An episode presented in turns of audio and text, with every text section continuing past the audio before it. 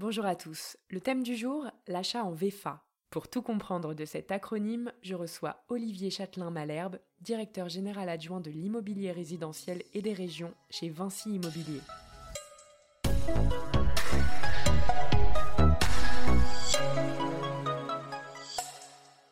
Olivier, pouvez-vous nous expliquer ce que signifie acheter en VFA la VFA, c'est d'abord un acronyme. Hein. Nous parlons de vente en état futur d'achèvement, que ce soit pour habiter ou investir.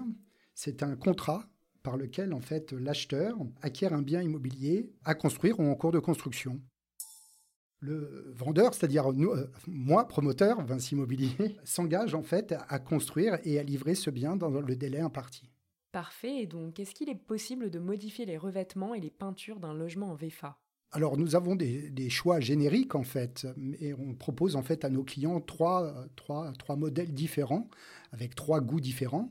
Toutefois, si dans ces trois goûts différents ou dans ces trois modèles différents euh, de revêtement, de peinture, euh, les clients, prospects ne retrouvent pas leur bonheur, il est possible, une fois qu'on a signé le contrat de réservation et l'acte authentique, de modifier certains choix. C'est ce qu'on appelle des TMA, des travaux modificatifs acquéreur. Et du coup, là, on peut aller dans toutes les prestations possibles. Et ces TMA ont un impact sur les travaux? Comme je l'ai spécifié, euh, nous sommes en VFA, donc nous sommes potentiellement en cours de construction. Il est euh, délicat, en tout cas sur toute la durée de l'opération, de devoir faire des TMA, puisque l'avancement des travaux évolue. Et donc, au bout d'un certain moment, si vous décidez d'acheter un peu plus tard, il sera impossible de faire des travaux modificatifs. Euh, vous pourrez toutefois le faire une fois que vous serez livré, mais par vos propres moyens. Euh, Très bien. Et quel est le délai de livraison prévu et que se passe-t-il en cas de retard? Alors, euh, les délais de livraison sont variables.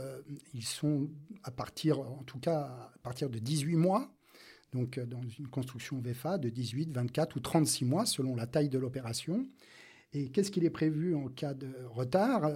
Chez Vinci Immobilier, nous avons maintenant, il y a quelques années, euh, mis une offre en fait euh, sur euh, nos opérations qui s'appelle Vinci Immobilier for You et dans lequel nous nous engageons à la date de livraison et dans la qualité dans laquelle on doit être dans le cadre d'une VFA. Alors, s'engager dans une date de livraison, c'est évidemment dire que si nous ne sommes pas à la bonne date, eh ben, nous dédommageons les clients, et cela contractuellement.